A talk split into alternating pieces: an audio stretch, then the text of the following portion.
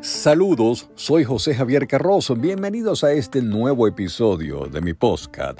En él hablaré sobre ocho claves para ordenar las finanzas personales.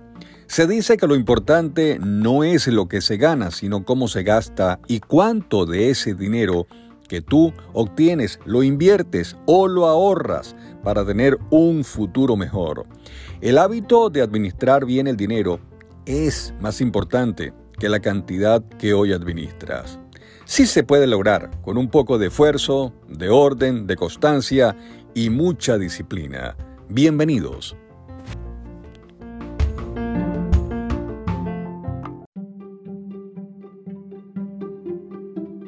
La clave número uno tiene que ver con analizar nuestra manera de gastar. Muchas veces salimos a ganar algo que no sabemos cómo se maneja, se llama dinero, y atribuimos nuestra falta de este al bajo salario de vengado, cuando el problema de fondo radica es en los hábitos de consumo y el desconocimiento de cómo administrar los ingresos.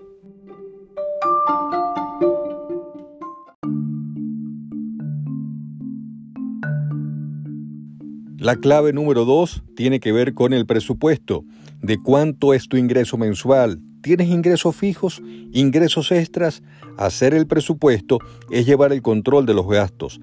Clave número 3. Recorta. Si estás endeudado, es el momento de poner los pies sobre la tierra y recortar los gastos innecesarios. Quédate solamente con las tarjetas de crédito que más utilizas. Por ejemplo, dos, una tarjeta para gastos personales y otra para los gastos de la casa.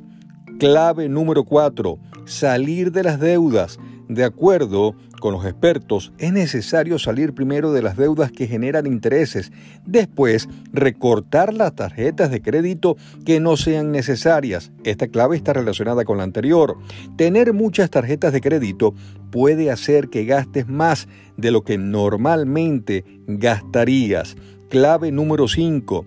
Crea una agenda de los pagos mensuales marca en tu calendario o en un lugar que no se te olvide la fecha de los pagos que se hacen en el mes para que no se te olvide. Nos podemos apoyar con la tecnología y ayudarnos con los pagos programados que tienen incluso algunos bancos.